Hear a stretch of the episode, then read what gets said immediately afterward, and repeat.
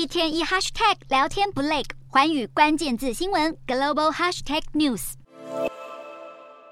全球亿万富豪马斯克去年底表示，有意卸下推特执行长一职，好专注经营电动车龙头特斯拉。马斯克寻觅了好几个月，现在推特新任 CEO 终于有了人选。马斯克表示，自己将变成公司的执行主席兼技术长，负责监督产品、软体和系统操作人员。值得注意的是，马斯克还暗示新的公司领导人将会是个女性，就是美国有线电视网 NBC 环球的广告部门主管雅卡里诺。她同时也是 NBC 环球全球广告及合伙部门董事长。由于马斯克接管推特以后，广告商纷纷出走，使得推特营收从去年十月开始就下滑了大约百分之五十左右。因此，马斯克特别拉拢一名广告人才，可以说是非常合理。不过，也有分析认为，新官上任美其名是推特执行长，其实马斯克本质上还是幕后黑手。马斯克同时身为电动车大厂特斯拉的执行长，相关消息公布以后，也让特斯拉的股价应声上涨超过百分之二。先前许多投资者都担心马斯克花太多心力在推特上面。而忽略了特斯拉。现在这个新的人事变动将有助于缓解投资人的疑虑，而目前结果看来，大家似乎都对这个举动感到相当满意。